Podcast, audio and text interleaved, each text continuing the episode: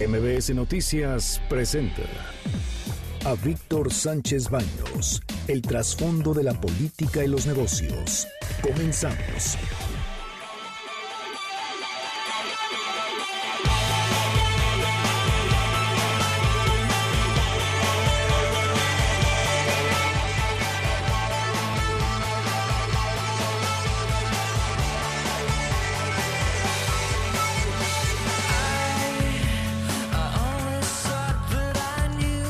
Tal? ¿Cómo están? Muy buenas noches. Les agradezco mucho que estén con nosotros este viernes. Ya estamos ya listos para descansar un fin de semana. Esperemos que lo disfrutemos todos muy bien, con mucha tranquilidad, con mucha...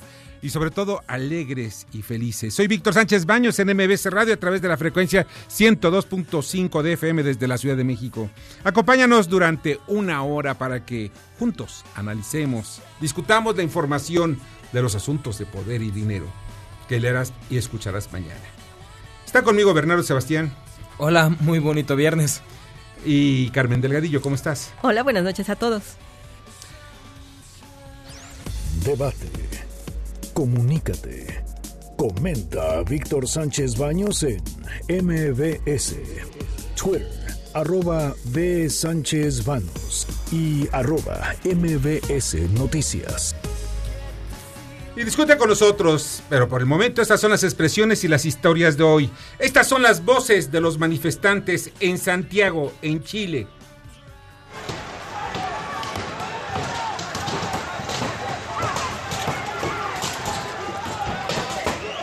Mierda, loco, lo van a matar, weón.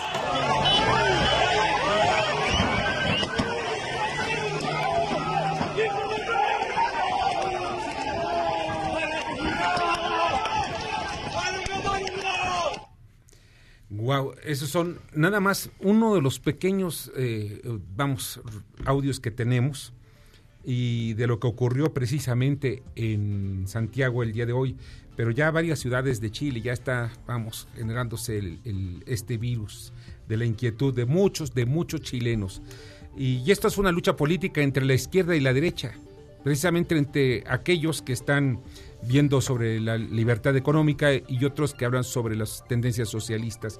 Y las voces de los manifestantes en Santiago, si ustedes han visto en las redes sociales, hay pues, sitios donde están la gente llega a los lugares y están quemando distribuidoras de autos, este, eh, llegan a, centros comerciales y se meten y ya no hay ni un solo aparato, los saqueos están casi eh, incontrolables.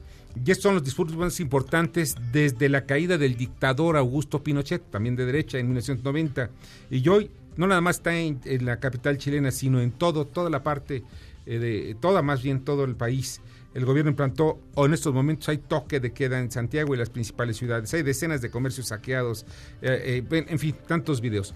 Pero Bernardo. también, bueno, lo que está pasando en Chile hay que señalarlo desde el punto de vista económico porque no es solamente un movimiento en el que la gente esté actuando o en enojo, sino la gente está atacando el sistema de gobierno, está atacando los sistemas financieros, está atacando lo, lo que para ellos es el grillete, lo que para ellos había sido la causa o el motivo de su opresión.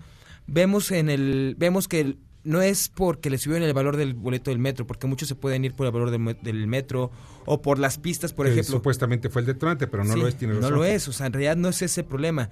Muchos dicen que no son por tres pesos, sino por 30 años que han estado en ese sistema que no es neoliberal per se, pero en sí generó mucho mucha riqueza a algunos sectores económicos y muchos que ni siquiera ahí. Tenemos en, aquí en México un segundo piso, pero en Chile también lo tienen igual y operado de la misma manera que es con cobro. La gente eso lo eso lo ve con, mu con unos ojos de mucho coraje porque su economía no está para que vengan empresas a generar dinero, a generar ese tipo de, o aprovecharse ese tipo de concesiones. Fíjate que hay un, el asunto se compartió el poder desde el 2006, vienen compartiéndose el poder cada cuatro años. Sebastián Piñeira, de derecha, él es incluso del Partido Demócrata Cristiano, muy similar a la tendencia ideológica del Partido Acción Nacional en México, y la izquierda de Michelle Bachelet, eh, Michelle Bachelet del Partido Socialista, pues obviamente en, los enfrentamientos políticos y en las elecciones han cerrado casi, casi eh, muy, muy, muy, muy cerca, mitad y mitad.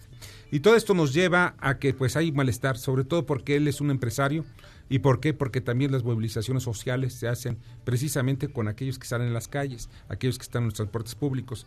Y el patrimonio como empresario es de 2.800 millones de dólares, lo que tiene eh, pues el señor, ahora es Bolsonaro pero Piñeira, por ejemplo, tenía una cantidad importante de dinero también. Veamos cómo están las cosas y Bolsonaro parece ser que le faltó sensibilidad para poder tomar el asunto del poder. También muchos acusan o señalan que, hay, que podría ser por la presión externa de, bueno, eh, expresión de sistemas económicos externos como el Fondo Monetario Internacional que es, han sido los que han dado las recomendaciones supuestamente detonantes, no solamente en Chile, también en, en Bolivia, también ahí fue por lo mismo, por la alza los, a los combustibles pero todo ha sido por observaciones o por las, las supuestas sugerencias del Fondo Monetario pues Internacional. No son supuestas, son sugerencias precisamente para qué, para que se logre el equilibrio económico y sobre todo no se dispare, eh, pues se disparan los precios, que es lo que la, la, inflación fundamentalmente. Y Bolsonaro, pues parece ser que está, se le salió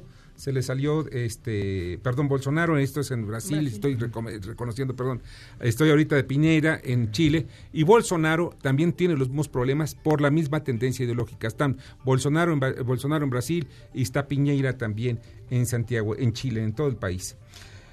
Y vamos ahora a esta voz de Claudia Sheinbaum, gobernadora de la Ciudad de México. Yo sigo pensando que el operativo fue exitoso. Hay, repito, cinco departamentos que están en este momento resguardados por la Procuraduría. Se va a proceder a la extinción de dominio.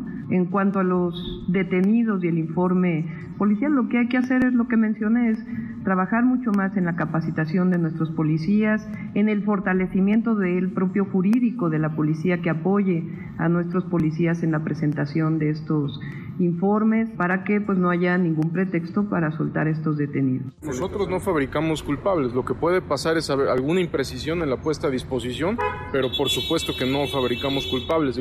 Tendríamos que fabricar también toda la evidencia que estaba ahí.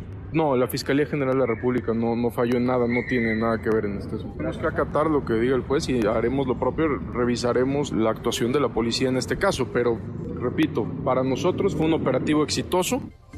Y realmente sí fue un operativo exitoso por parte de Omar García Harfush, el jefe de la policía, y como dice Claudia Sheinbaum, también ella pone el dedo, en la llaga. ¿Saben algo? Hubo aquí, sí hubo fallas, pero pues no es posible que liberen a todos y tan rápido por lo menos que aporten pruebas. No tardaron más que 24, menos de 24 horas y en el caso de Rosero Robles le dieron dos o tres vueltas y la dejaron ahí en la cárcel porque había temor de que se fuera a fugar. Es una lástima porque la operación eh, policíaca que hubo en el barrio Bravo de Tepito, pues haya incurrido en estos errores. Y hay que ver quiénes son los culpables. ¿Por qué? Porque alguien debió haber mandado todo el expediente con esas deficiencias. Y en, una, en un análisis más pues a fondo, esta información o ese operativo no fue algo improvisado, no fue algo que se hiciera en una semana, sino tiene mucho tiempo de recopilación de inteligencia, de información y también de trabajo policíaco que hay que señalarlo. Fue un trabajo bueno.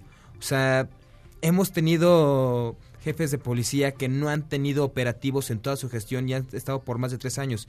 Y este Omar llega en menos de tres semanas, hace un operativo. Y, no lo hace improvisado. No, lo hace muy Desafortunadamente, o como dicen, encuentran incongruencias, encuentran errores dentro de las declaraciones de los policías, pero también habría que capacitar a los policías para que ellos sepan cómo pues hacer una declaración, cómo demostrar que su trabajo está correctamente hecho. Y que nos digan a quiénes liberaron, ¿no? En una de esas lo hicieron a propósito. Quizá, eso también puede ser. y nadie ha declarado hasta el momento quiénes fueron liberados, ni por qué, ni nada. Simplemente se sabe que los liberaron y el juez no dice nada más. Ahí se quedó y ya es el juez. Bueno, es el tremor del fuego de los incendios forestales en California. Adelante. La salida de todos los días, güey.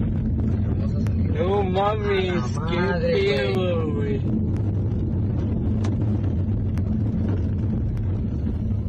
Precisamente eso que escuchaban de fondo era el fuego, el fuego que estaba a un lado de las carreteras, cerca de las casas. Hay muchas, hay tres muertos, en fin. De esto vamos a platicar precisamente con David León, el director de Protección Civil del Gobierno Federal, quien ya se encuentra en Tijuana, en toda la zona fronteriza de, Baja California, porque, porque es un asunto que puede ser declarado ya una zona de emergencia. Pero pues en fin, vamos a seguir viendo esto en unos minutos más con David León. En la información que le das mañana, Alejandro Armenta, presidente de la Comisión de Hacienda en el Senado de la República, habla sobre las modificaciones a la ley de ingresos. Leopoldo Mendívil, escritor, nos hablará de su libro El secreto de Maximiliano, que habla precisamente de que posiblemente no fue fusilado en el Cerro de las Campanas. Cristiano eh, Proti, embajador de la marca Glenfiddich, nos platicará sobre la forma de tomar whisky, los consejos e historia del mismo.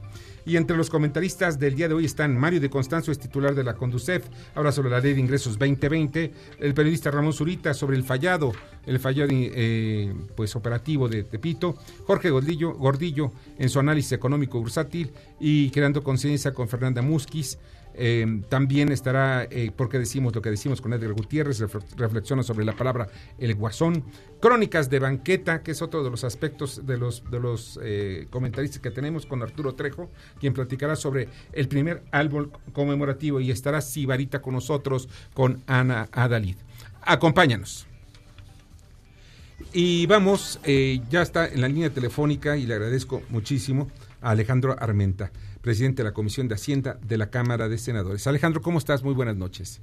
Buenas noches, Víctor. Gracias a MBS por esta oportunidad y como siempre para servirles.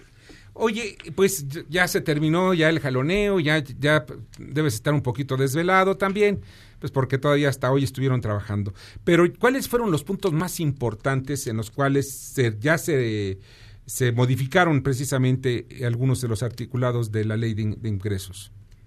Sí, Víctor, importante poder informar a tu audiencia que la expectativa de la ley de ingresos busca que realmente esta sea un instrumento para que la justicia tributaria sea, sea una realidad.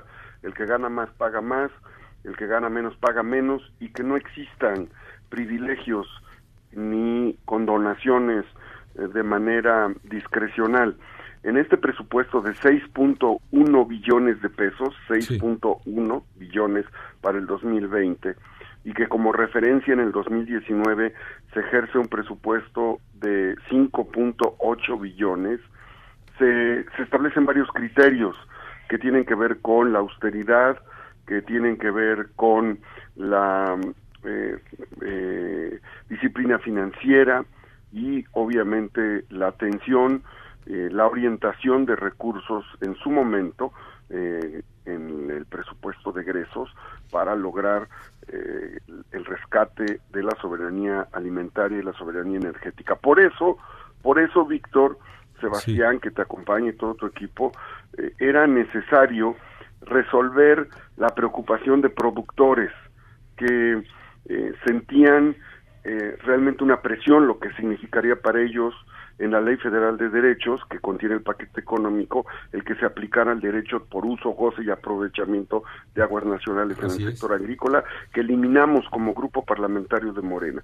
El coordinador, el, senador Ricardo Monreal, Víctor estuvo recibiendo, estuvimos recibiendo a representantes de eh, los organismos empresariales, de agricultores, sector, eh, a los sectores eh, turísticos en diferentes ámbitos, desde luego a, empresarios de aerolíneas por la afectación que representaban eh, algunas propuestas que traía la propia iniciativa. los pasajeros. Y, sí, así es, en ese sentido, Víctor. Sí. Oye, eh, todo esto nos lleva también lo del asunto de los autos chocolate, que ya no es indiscriminada la importación de los autos chocolate, que al final de cuentas, pues es una medida para, para defender más, más bien el sector automotriz. Eh, ¿Qué otros aspectos fueron los que, los que tú destacarías de estas reformas? Sí, también se eliminó esta situación del transitorio decimoquinto que eh, pretendía regularizar los autos chocolates en el país. Esto sería un golpe fuerte a la industria automotriz que, como tú sabes y tu audiencia, México desplazó a China en materia de exportaciones hacia Estados Unidos y para nosotros es muy importante seguir manteniendo la fuerza económica hacia China y Canadá, ah, perdón, hacia Estados Unidos y Canadá y que bueno ya en México aprobamos el tratado de, el, acuerdo comercial y solo está solo está pendiente por temas electorales en Estados Unidos y en Canadá. Pero este será un motor muy importante para la activación económica en una etapa en donde el mundo se encuentra en desaceleración. Por eso es importante este aspecto. Y bueno lo de plataformas digitales también este Víctor. Sí claro sí los impuestos a las plataformas digitales. En cómo quedó al final de cuentas bueno, el tema de plataformas digitales se modificó eh, el artículo 113 para definir el rango de el porcentaje de, del impuesto que es menor a lo que se eh, tenía establecido originalmente y el plazo que era un tema que para ellos también era muy importante asegurar que el plazo eh, para la entrada en vigor les permitiera la adecuación tecnológica, los lineamientos para la incorporación a la miscelánea fiscal a, las empresas, a las plataformas digitales, se les estaría entregando en marzo. La Secretaría de Hacienda acordó que sería en enero para que cuenten ellos con el tiempo suficiente para poder hacerlo. Hola, ¿qué tal? Buenas noches, Armando. Oye, también en Alejandro, perdón, las plataformas las plataformas digitales, ¿cuál fue el criterio que se le dio para para el gravamen o aquellas que no lo tuvieron? Mira, es muy importante esto que estás comentando y, y solo déjame poner en contexto que esta industria de plataformas digitales ha tenido un crecimiento en México entre el 350%, 300 a 350% de crecimiento y bueno, también eh, tienen en rangos de utilidad más de 150 mil millones de pesos. Esto es importante ponerlo en dimensión porque es tan fundamental que eh, la Organización de eh, para el Comercio, la OCDE, a nivel mundial, está planteando ya establecer en todo el mundo eh, los mecanismos de tributación para las plataformas digitales. Se está, digamos, estableciendo criterios, se dialogó con ellos, eh, lo fundamental es que eh, ellos pedían tiempo y pedían que el trato fuera eh, acorde al mercado que ellos representan para, para el país. Pues no sabes cuánto te agradezco que hayas estado con nosotros, Alejandro, de verdad. No, hombre, al contrario, solo déjame agregar un tema que que para la industria eh, del turismo era muy importante, los derechos no de no residentes y servicios migratorios eh, y la extinción a los visitantes sin permiso. Todo esto representaba una afectación al sector turístico y a la aviación eh, eh, hablamos con ellos, se les atendió y logramos eliminar este aspecto de la Ley Federal de Derechos y también el tema de responsabilidad solidaria que eh, significaba cierta actitud punitiva contra los empresarios y todos estos aspectos, bueno, fueron escuchados, hubo mesas de trabajo, eh, reuniones, el coordinador, eh, repito, el señor Monreal estuvo activo en todo este tema y la Secretaría de Hacienda también fue muy receptiva para lograr estos cambios que, eh, repito con claridad, fueron impulsados y aprobados por el grupo parlamentario de Morena. Perfecto, oye, eso es muy buena noticia, sobre todo para el sector empresarial, o sea, que no está criminalizando al causante, ¿verdad? Porque, pero en fin, porque son cautivos. Oye, pues te agradezco mucho, Alejandro, nos vemos la próxima semana.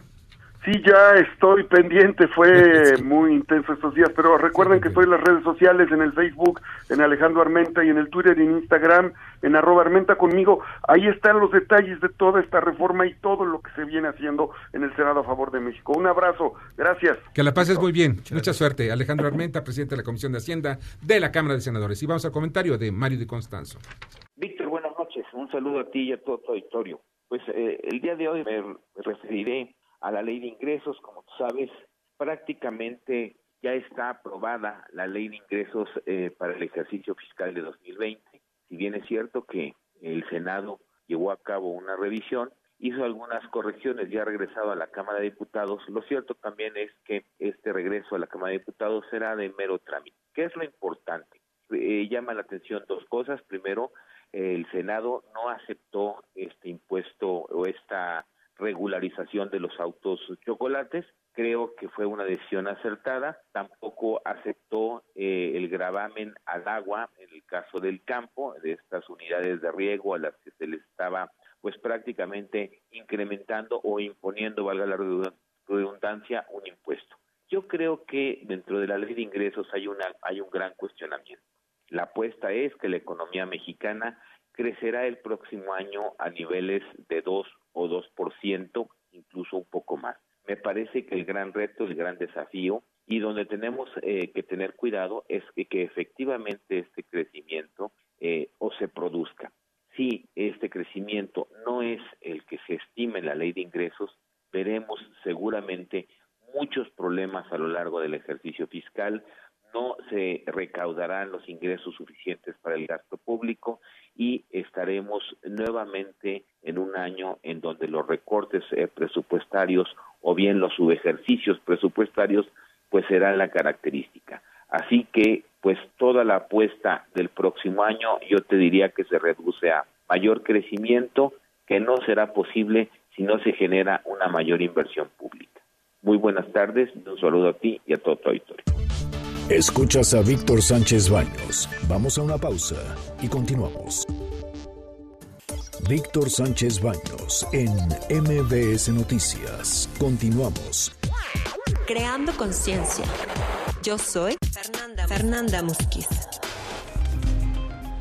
Y así como los tiburones, nos vamos nadando hacia el origen por el cual esta y muchas otras especies en el mar están sufriendo esta indiscriminada exterminación la sobrepesca. México tiene la fortuna de contar con más de 11.000 kilómetros de línea costera que se extienden por dos océanos, el Atlántico y el Pacífico, con sus diferentes mares como el Caribe, el Golfo de México y el Golfo de California, mejor conocido como el Mar de Cortés, albergando a un sinfín de especies, muchas de estas endémicas y casi todas en peligro de extinción gracias a la industria pesquera ya que a pesar de que México cuenta con la protección de un 22.3% de su superficie marina, declarando las áreas naturales protegidas, hay mucho incumplimiento en cuanto a su regulación y normas de protección.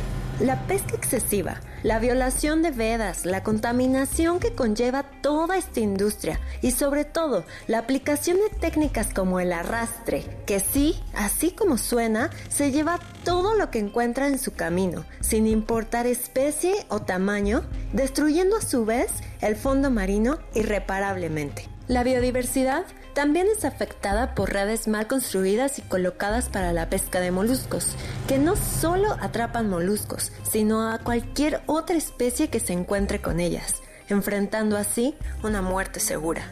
Te espero el próximo viernes para seguir platicando sobre este importantísimo tema.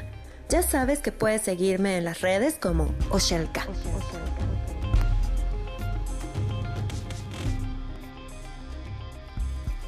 Muchas gracias, Fernanda, te agradezco muchísimo y vamos al resumen de información. Carmen, Carmen Delgadillo. Y pues ya estamos. Ay, precisamente estoy buscando. Aquí está, perdón, ya está. El Chapito negoció la liberación de Ovidio, dicen. El secretario de Seguridad Pública, Alfonso Durazo, confirmó además que Archibaldo Guzmán nunca fue detenido ni hubo participación de la DEA en el operativo. Las pérdidas del Culiacanazo. El presidente de Canaco local reporta que fueron 362 millones de pesos, en tanto que el secretario de Seguridad Pública dijo que se contabilizaron 60 vehículos robados. Y una vez más, Robles apela a la resolución del juez Delgadillo Padierna. El abogado Julio Hernández solicitó al Consejo de la Judicatura la recusación del juez al considerar que su actuación ha sido, ha sido parcial, ilegal y con ánimo de animadversión. Terminó la huelga de General Motors. Fue el paro más largo en 50 años con un costo de 2 mil millones de dólares. Los trabajadores recibirán un incremento de 3% y dos plantas en Estados Unidos serán cerradas. Y auditarán los resultados electorales en Bolivia. El órgano electoral plurinacional declaró ya el triunfo de Evo Morales, pero dijo que aceptará una auditoría, aunque no dijeron nada sobre un balotaje. Muchas gracias, Carmen, te agradezco muchísimo. Buenas noches. Y ya está en la línea telefónica, le agradezco muchísimo David León, coordinador nacional de protección civil. ¿Cómo estás, David? Buenas noches. Víctor, qué gusto me da saludarte a ti y a todo tu auditorio. Estamos en este momento justamente atendiendo esta emergencia que tenemos en el estado eh, de Baja California. Te quiero comentar que tenemos extraordinaria coordinación con el gobierno estatal, gobiernos municipales, se han instalado consejo estatal de manera permanente, consejos municipales, también tenemos un despliegue importante de la Secretaría de Marina, la Secretaría de la Defensa, la Comisión eh, Nacional eh, forestal, quiero decirte que preliminarmente estos incendios pues se han generado por las eh, altas temperaturas, la sequía que, que, que, tenemos en, en la región, estos vientos eh, importantes de alta temperatura también. Quiero decirte que particularmente tenemos 5.000 hectáreas afectadas en Ensenada, 1.250 hectáreas en eh, Tecate, eh, desafortunadamente tres personas eh, fallecidas, cuatro personas lesionadas. Hemos hecho una evacuación importante para poner a salvo a la población, 1.645 eh, personas evacuadas que se encuentran en refugios eh, temporales, 320 viviendas aproximadamente con alguna afectación, 111 efectivos de Marina, eh, 331 de Sedena y 166 de CONAFOR y otras instituciones. Estamos atendiendo este evento, seguiremos trabajando. Recordar que la temporada de incendios en nuestro país. Está muy marcada de enero a septiembre, pero posterior a septiembre también tenemos algunos eventos. En lo que va del año 7.300 incendios forestales, Víctor, 600.000 mil hectáreas impactadas. Es muy importante que quien nos escucha eh, pues eh, tenga permanente contacto con las unidades municipales y estatales eh, de protección eh, civil, nunca tratar de cruzar las llamas, nunca atender eh, o intentar eh, apagar un incendio si no estamos capacitados para ello, siempre cubrir nariz y boca con un trapo, siempre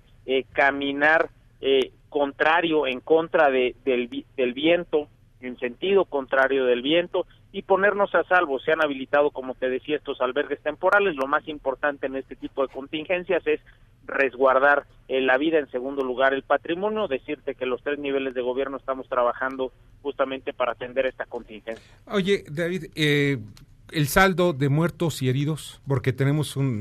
Tres, personas fallecidas, tres personas fallecidas, cuatro personas lesionadas al momento.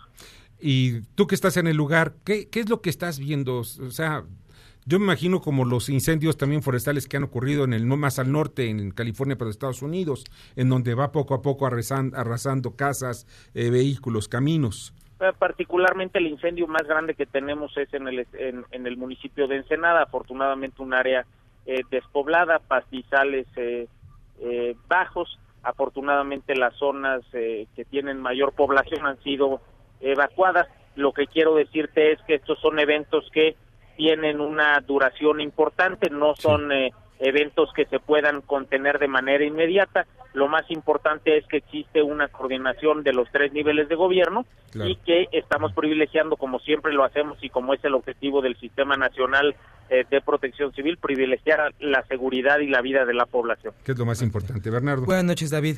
Te quería preguntar, ¿cuántas personas, cuántos elementos tienen combatiendo este siniestro? Y tienen previsto tenerlo ya bajo control en, en algunas horas en las horas siguientes? Es difícil de poderte dar en este momento un porcentaje de control y de liquidación. Esos son los 12 indicadores que nosotros manejamos. El control es decir que el incendio no se sigue propagando y eh, la liquidación que es, está completamente extinto. Es difícil decirlo ahora, es difícil también decir un umbral eh, de tiempo, eh, particularmente tenemos 331 eh, personas o efectivos de la Secretaría de Defensa Nacional, 111 efectivos de la Secretaría de Marina, 166 hombres eh, de la CONAFOR y de otras instituciones, aproximadamente en total 600 combatientes que están en el sitio trabajando para atender esta contingencia. Está controlado de alguna manera está siendo atendido. Lo más importante es que no está expuesta la población en este momento al riesgo. Sí, eh, pues estas áreas eh, de pastizales, de pastizales bajos, sí están expuestas, pero eh, repito, lo más importante para nosotros es salvaguardar la seguridad y la vida de la población. David, nada más por último, con la cercanía que tienen de Estados Unidos, ¿el gobierno de Estados Unidos ha ofrecido algún tipo de apoyo o ha brindado algún tipo de equipo para esto? Eso sucede a través de la Secretaría de Relaciones Exteriores, pero lo que quisiera decirte, Bernardo, es que ellos están eh, atravesando por una situación aún más compleja en la misma costa por los incendios. Eh, eh, considero complicado que ellos pudieran brindar algún tipo de apoyo a esta península de la Baja California, particularmente a Baja California, teniendo ellos comprometido su territorio de manera importante también. Pues David, de veras, ¿ustedes están utilizando aviones cisterna? Nada más para concluir. Nosotros estamos, se está trasladando eh, helibaldes y helicópteros de la Guardia Nacional para atender eh, por aire. Afortunadamente ahorita tenemos un buen número de personal en tierra atendiendo la emergencia. Perfecto. David, estamos pendientes. Cualquier cosa te estamos molestando. No es molestia, es un honor y estoy para servirle. Muchísimas gracias, David Saludos, León. Víctor. Mucha suerte. David León, coordinador nacional de protección civil. Ya está con nosotros Daniel Paulino, comentarista deportivo. Oye, ¿cómo estás? Muy bien, Víctor. Muy buenas noches a ti y al auditorio. Oye, ¿cómo está, cómo ves este asunto del rugby? Porque a mí me, la verdad sí me gusta ver, porque es uno de los de los juegos rudos. Pero como me comentaba Bernardo que ya están ahorita en para llegar a casi a la final. La, semifinal, este fin de Mundial, semana son ¿verdad? las semifinales, así es. Es un torneo muy largo, alrededor de un mes, mes y medio se lleva a cabo. Pero no ha decepcionado. Nueva Zelanda, Inglaterra es el juego de mañana a las 3 de la mañana. Y el domingo Gales contra Sudáfrica. Todo pinta a que el partido estelar será nuevamente Nueva Zelanda-Sudáfrica. Ya se enfrentaron en fase de grupos. Ganó Nueva Zelanda, que estaba llamado a ser el campeón. Ganó con cierta comodidad 23-13. Y se podría decir que es el partido que más trabajo les costó. ¿Por qué les costó mucho trabajo? Este, porque la diferencia con los otros equipos fue abismal. Ah, no en cambio, en este fue 23-13, fue el partido más cerrado. También recordemos el partido de Nueva Zelanda ante Italia se tuvo que cancelar por el tifón que sufrió, que afectó a Japón en esos días. Pero todo parece indicar que el clásico del rugby, Nueva Zelanda-Sudáfrica, será el, el partido estelar, a no ser que Gales o Inglaterra digan lo contrario. Oye, Daniel, bueno, cabe mencionar entre esto que el rugby es como que una versión del fútbol americano, ¿no? Porque muchas personas pueden pensar que es un deporte que tiene, que ha sacado o que es la versión agresiva del fútbol americano. Hay que, hay que dejar claro que si en, alguien, si en alguien se basaron los estadounidenses para crear el fútbol americano fue en el rugby. El rugby partió desde antes, es una tradición que lleva muchos años en Europa sobre todo. América también ha tenido muy, eh, tiene buenos países, países considerados potencias, pero sí fue la fue el pionero el rugby. Aquí en México hay pocos, pocos, este, pues fanáticos aficionados al rugby, pero eh, son, por ejemplo, yo, yo, sé que juegan en algunas escuelas, como por ejemplo el liceo, el liceo, liceo francés, francés, el Green Gates o otros, otras instituciones que son de, bueno, de escuelas pensadas para extranjeros, ¿no? Así es, y la clave se está intentando llevar a cabo un, un torneo mundial a nivel de selecciones, pero, eh, pero más allá de dividirlos, en febrero pasado se llevó a cabo esta convención del World Rugby en el que se planteó esta posibilidad de tener un torneo mundial eh, segmentado entre las principales candidatas que están en Europa principalmente otra sección en el resto del mundo y otra sección muy limitada para otros equipos en desarrollo de rugby en el cual, en el cual también está integrado México para seguir obviamente el desarrollo de este deporte. O sea, a, vemos que entonces está en crecimiento todavía. Así es sería casi casi como el ejemplo de la Nations League que, inventaron el fútbol en Europa, segmentarlos a las divisiones, a las selecciones A, selecciones B y selecciones C. Esa es la idea de llevarlo, pero ahora el rugby se tiene contemplado que sea para el 2027 cuando se formalice todo esto, pero es es una buena es un buen proyecto, sobre todo para darle un impulso a un deporte tan tradicional. Bueno, bueno eh, que sería bueno seguir darle, darle ese impulso y que en algunas escuelas también, pues en escuelas y también en, en otros sitios, pues se le diera a este tipo de, de, deportes, ¿no? Que también les los impulsaran. Así es. Pues muchas gracias, te agradezco mucho, Daniel. A ti, Víctor. Daniel Paulino y vamos al comentario de Ramón Zurita. Adelante. Buenas noches, Víctor. Buenas noches a tu auditorio. Hace unos un par de días hubo un operativo en la Ciudad de México contra el famoso cártel de Tepito, que es uno de los más promisorios de la Ciudad de México. Ese operativo, instrumentados de la Secretaría de Seguridad Pública de la Ciudad de México, que tiene un nuevo titular que se llama Omar García, hijo de Javier García Paniagüey, nieto de Marcelino García Barragán, fue muy fascinado por decir que fue un operativo exitoso, contrario a lo que había ocurrido en Culiacán la semana pasada. Sin embargo, los detenidos, 27 de ellos fueron puestos en libertad y resultó que el decomiso que se hizo de armas pues eh, no tiene absolutamente nada que ver con un operativo exitoso. Sí, unas cuantas armas largas y muchas pistolas que ni siquiera completaban con el número de personajes detenidos, que eran 31 contra 27 armas, fue lo que se decomisó, así como un millón y medio de pesos y dos narcolaboratorios, lo que eh, contrasta demasiado con lo que sucedió en Culiacán, donde se intentó detener al hijo de Chapo Guzmán. Sin embargo, ante los fracasos tenidos por la Guardia Nacional, la Secretaría de la Defensa, la Secretaría de Marina y la propia Guardia Nacional, se trató de instrumentar que este operativo era la forma como se debía actuar. Sin embargo, un juez dejó en libertad a la mayoría de los elementos, argumentando que ni siquiera estaban ahí en el momento en que fueron detenidos y que todo fue otro operativo fallido. Sin embargo, habrá que ver qué es lo que está sucediendo en cuanto a los resultados que están ofreciendo los cuerpos policíacos, las Fuerzas Armadas que los respaldan, porque para 600 elementos de la policía, más 150 de la Secretaría de Marina, más 90 de inteligencia, y obtener un triste resultado de treinta y tantos detenidos, un decomiso de unas cuantas toneladas de marihuana y de cocaína y eh, un millón y medio de pesos y unas cuantas armas largas y cortas, no se puede considerar que sea un operativo exitoso. Sin embargo, bueno, habrá que esperar a ver qué resultados arroja todo esto. Saludos, buenas noches y buen fin de semana. Escuchas a Víctor Sánchez Baños. Vamos a una pausa y continuamos. Víctor Sánchez Baños en MBS Noticias. Continuamos. Ahora vamos con el dato útil. Cuando el Gran Premio volvió al país en 2015, fue necesaria una inversión público-privada de 72 millones de dólares, de los cuales se han recuperado alrededor de 750.18 millones de pesos. Debate. Comunícate. Da tus opiniones a Víctor Sánchez Baños en MBS. Teléfono en cabina 5566 1025.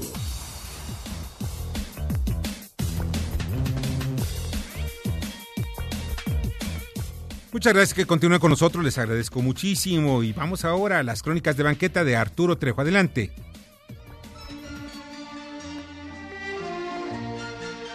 Árbol juarista en la Ciudad de México. No es precisamente el más alto, ni el más viejo, ni tampoco el más popular, pero sin duda lo nombran como el primer árbol conmemorativo de México. Y justo frente al nuevo Senado de la República se halla el árbol juarista, el cual cuentan fue sembrado por el entonces presidente de México, don Porfirio Díaz, para celebrar el centenario de la independencia. Junto a él se lee una placa a lo siguiente. Árbol juarista, primer árbol conmemorativo en México, el 30 de septiembre de 1910, el expresidente de México, don Porfirio Díaz, sembró este árbol por el centenario de la independencia de México, en honor de Benito Pablo Juárez García, benemérito de las Américas. El gobierno delegacional de Cuauhtémoc, en el marco de la recuperación de los sitios históricos, rinde justo honor al insigne patricio Juárez, en el 205 aniversario de su nacimiento, destacando la entrega de este árbol a la sociedad mexicana y al patrimonio de la humanidad. Este árbol no está decorado con nada, ni tienes que encontrar un montón de figuras en su corteza, pero sí es un detalle de valor histórico que pasaría desapercibido si no tuviera la placa que lo distingue. ¿Te imaginas lo que cada árbol de la ciudad tiene para contar? Yo soy Arturo Trejo, de Crónicas de Banqueta. Pues muchas gracias Arturo y precisamente la historia, que es algo...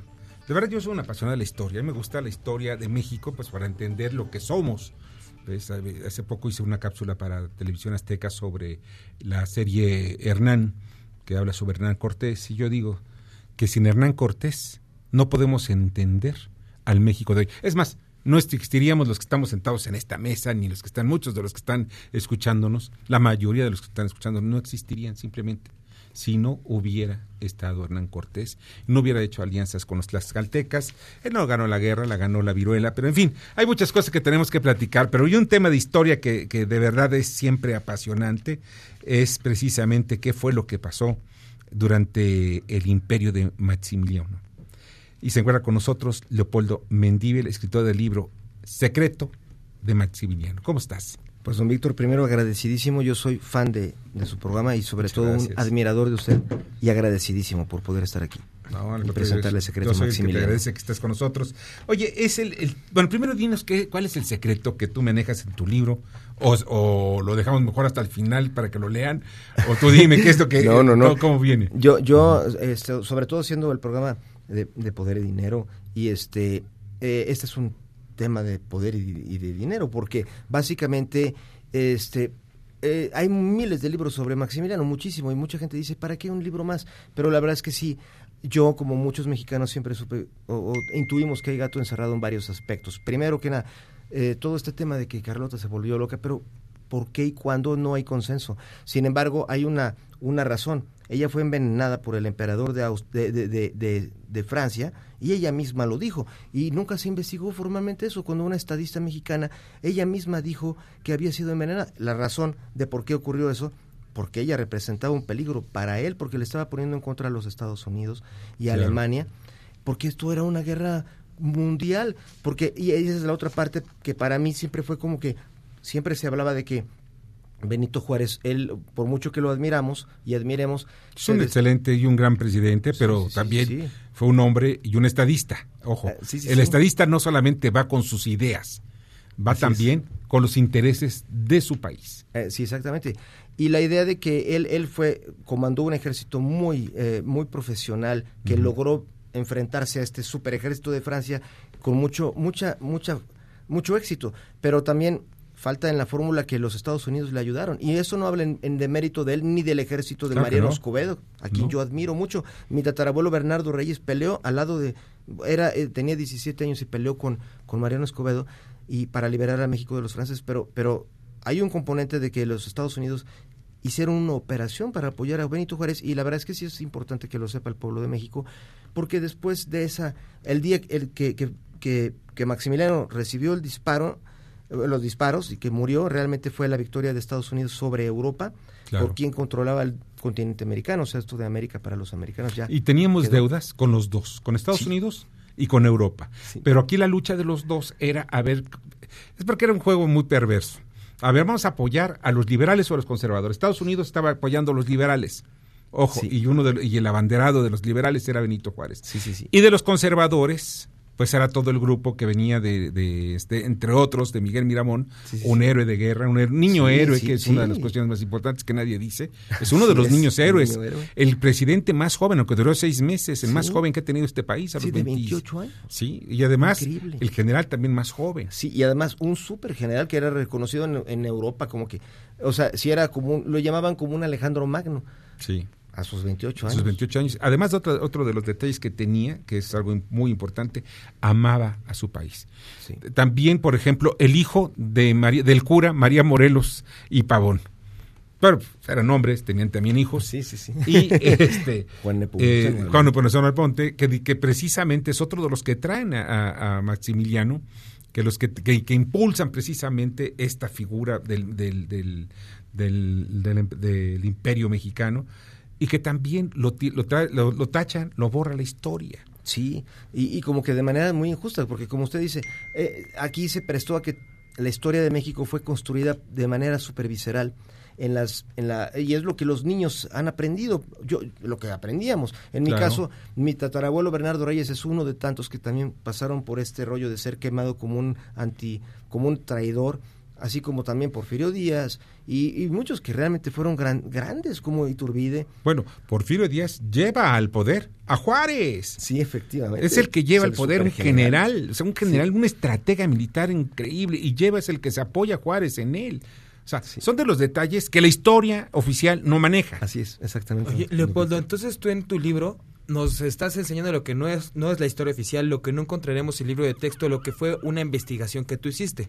Pues sí, sí, la verdad, porque eh, la idea es, bueno, eh, realmente durante todos, eh, desde entonces fue hace 150 años todo este episodio de Maximiliano, desde entonces hasta ahora México ha sido, como lo han dicho claramente muchos, el patio trasero de Estados Unidos. Y no solo, no solo México, sino toda América Latina.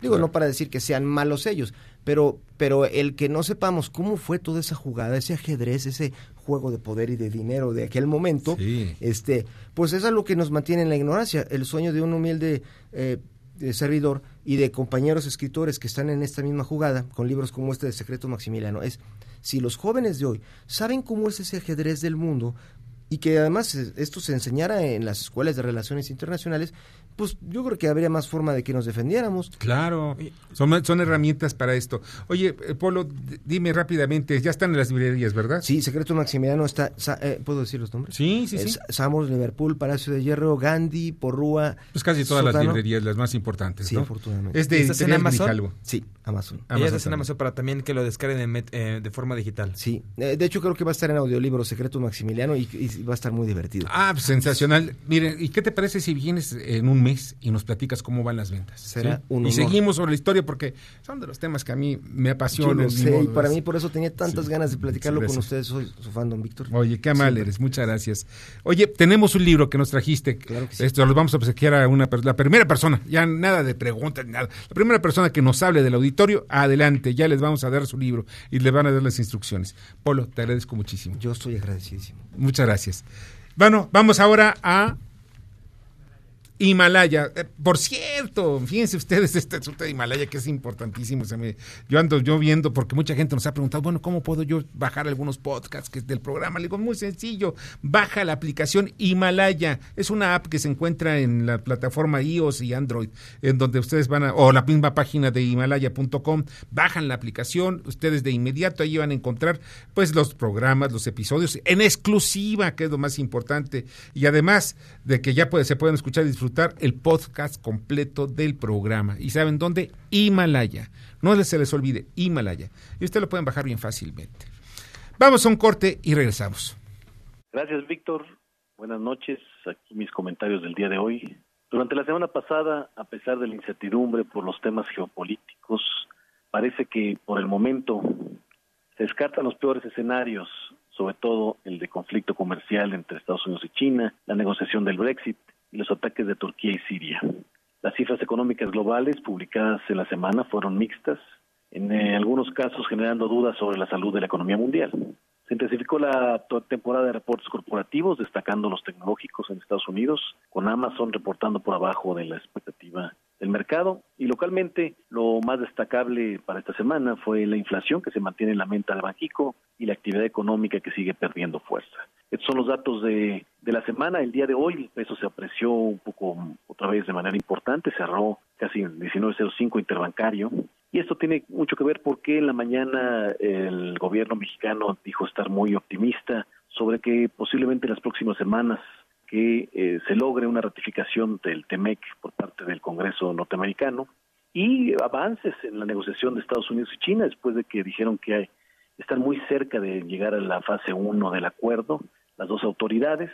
Por supuesto, eh, la expectativa del mercado de la semana que entra, el miércoles, la reunión de política monetaria, la Reserva Federal vuelve a bajar su tasa de interés otros 25 puntos base por tercera ocasión consecutiva.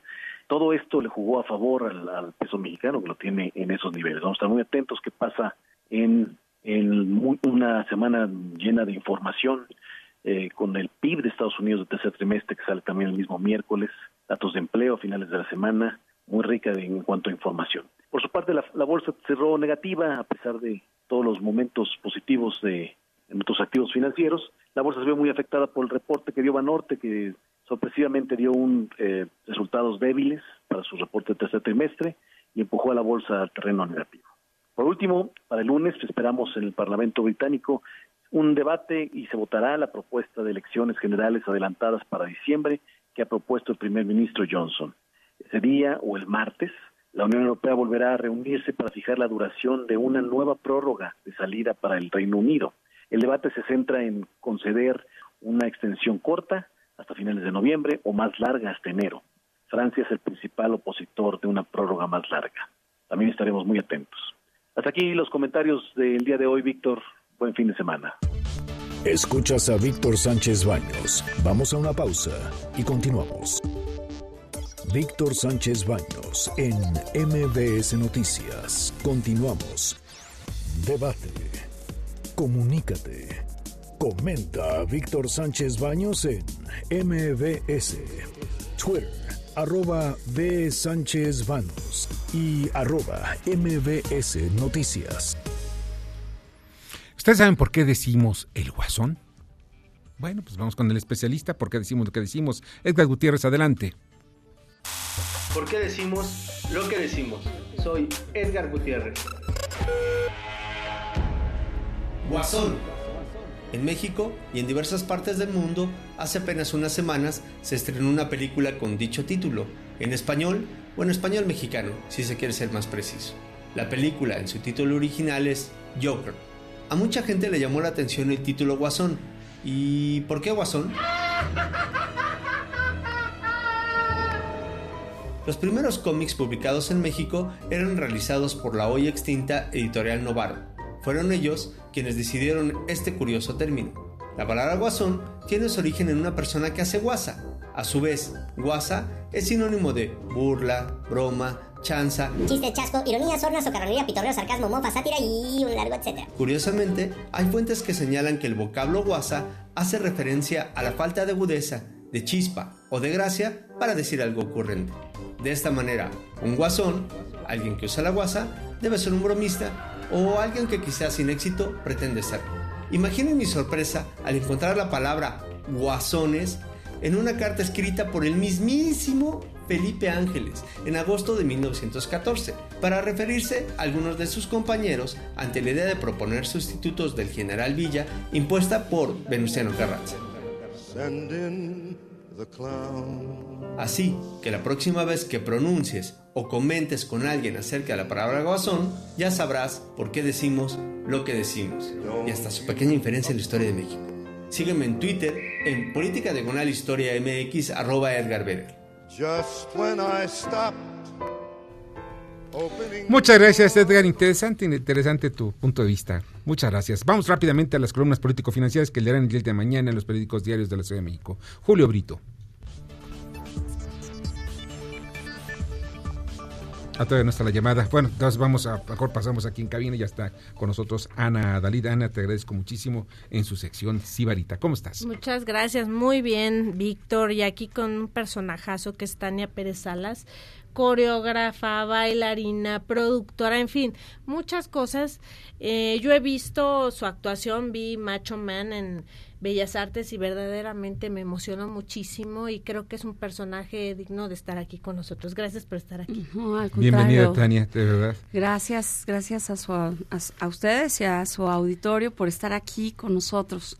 Quisiera que nos platiques, vamos de atrás para adelante, de sobre Religare, ¿dónde se van a presentar? Porque me interesa que la gente conozca tu trabajo. Ah, Religare, eh, vamos a presentarla el primero de noviembre por, por nuestra celebración como mexicanos eh, el Día de Muertos, primero de noviembre en la Plaza de las Tres Culturas, es decir, eh, Aquí en Tlatelolco. en Tlatelolco. Y eh, al siguiente día, a la misma hora, lo vamos a presentar a la vuelta de la Plaza de las Tres Culturas, que es el Centro Cultural Universitario Tlatelolco. ¿Y por qué es importante, perdón, Nos perdón, alienta también, por favor. eh, una coreografía? O sea, la gente, eh, ¿qué tiene que saber del trabajo de un coreógrafo? Me gustaría que Pues, hablaras un poco de eso. Un coreógrafo, eh, todo el mundo piensa que es el que monta los pasos. Bueno, además de hacer todo un lenguaje eh, no verbal, digamos corporal, absolutamente, que te eh, desprenda las sensaciones del concepto de la obra. O sea, es decir, si estamos hablando de erotismo, en los movimientos corporales eh, te tienen que crear la sensación eh, que te da la palabra, los conceptos, los libros, los colores que tienen que ver con erotismo. Entonces, tú eres un tejedor, como, como es una puesta en escena, el coreógrafo ofrece una puesta en escena en dos- donde se entretejen, se hilvanan colores, escenografías, la música, eh, eh, el tiempo y la duración de cada una de las partes que contiene una obra. Con el objetivo de llevar una historia. Pues cuando hablas de un... sí, a veces son historias. He presentado historias como Claudia la Impúdica, Sí. que es con la música de Carl Orff, que cuenta la historia de una mujer que enamoraba a hombres y los llevaba casi a, a- a la locura. Eh, tal caso fue Cátulo, el poeta de, de la época de Julio César. Y em, tenemos también mm, obras que tienen que ver con historias personales, con imágenes de la vida, en la que coincidimos todos los que estamos ahorita en vida, ¿no? Claro. Eh, Oye, ejemplo- ¿dónde van a presentarlo? Va a ser en Tlatelolco, pero ¿dónde se pueden conseguir boletos? ¿Cómo No, pueden no, llegar? no, bueno, usted va, bueno, no usted, podemos todos ir. Sí, Tú, quien quiera, es... eh, Es entrada eh, libre. Es en- entrada libre porque vamos a estar en una explanada. Ah, perfecto. Entonces, eh, pues Religare se presenta en una explanada y 3.1416 se presenta en una explanada donde normalmente está en un espacio como el Palacio de Bellas Artes Sí, o claro. el Auditorio Nacional. Entonces es una experiencia muy bella de vida, de amor y de que tiene y una de pasión, porque yo te estoy viendo con mucha pasión, sí, eso es lo que además me gusta. la cara que hace ya está sintiendo la Ya, música. Y, y- y digamos que para acotar esto, porque ya vas a cerrar tú, eh, hay que apoyar el arte. Su compañía necesita apoyo, como todo el arte en este país, porque el arte es lo que nos salva de cualquier... ¿No estás recibiendo apoyo de, ni de gobierno ni de nadie? Hemos pasado unos momentos complicados en la transición. Esperemos que eh, muy pronto eh, la compañía ya esté restaurada, pero ha estado man- man- pasando por momentos complicados, pero gracias a, a muchos aliados, amigos. ¿Saben a- Inviertan en arte, inviertan en que el conocimiento. Miren, las bellas artes y en el caso de la danza es maravilloso. Muy poca gente tiene acceso a ella. Vayan allá a Tlatelolco, aplaudan y saben que luchen porque les den también dinero para que estén también ellos trabajando, porque también de esto comen No, no, y bueno, de esto viven. Decirte que no, no somos una excusa, somos una razón de existir porque ayudamos a centrar a- a- a- al mundo y a combatir la violencia, a combatir la tristeza, a conmover a quienes nos ven a una energía cósmica. Sí, te entiendo. Entonces, no es algo tan, tan lejano, es algo muy humano. Hablamos de cosas ah, de- que, que, que reconoces al instante. Creamos puentes con el espectador. Y eso es lo más importante. Y es presencial. Claro. Por eso es, es tan, eh, te crea un, un- un- te conmueve. Y esa conmoción te hace sentirte parte de un todo. Así de son una- las bellas artes. De una comunidad. Te conmueven, Exacto. te mueven por dentro. Muchas gracias. Te agradezco, Tania, que hayas estado con nosotros. Nadalit. Muchas gracias, un beso a todos y ya saben, búsquenme a Dalida Ana. Y Tania Pérez sociales. Salas. Gracias. Víctor, feliz Pásenla bien. viernes. Y ya nos vamos, Bernardo Sebastián, muchas gracias. Y pues en la producción está eh, eh, Jorge Romero, en la información Carmen Delgadillo, en la asistencia de, de info- de redacción Fernando Moxuma, en los controles Michael Amador y yo soy Víctor Sánchez Baños. Disfruten su viernes.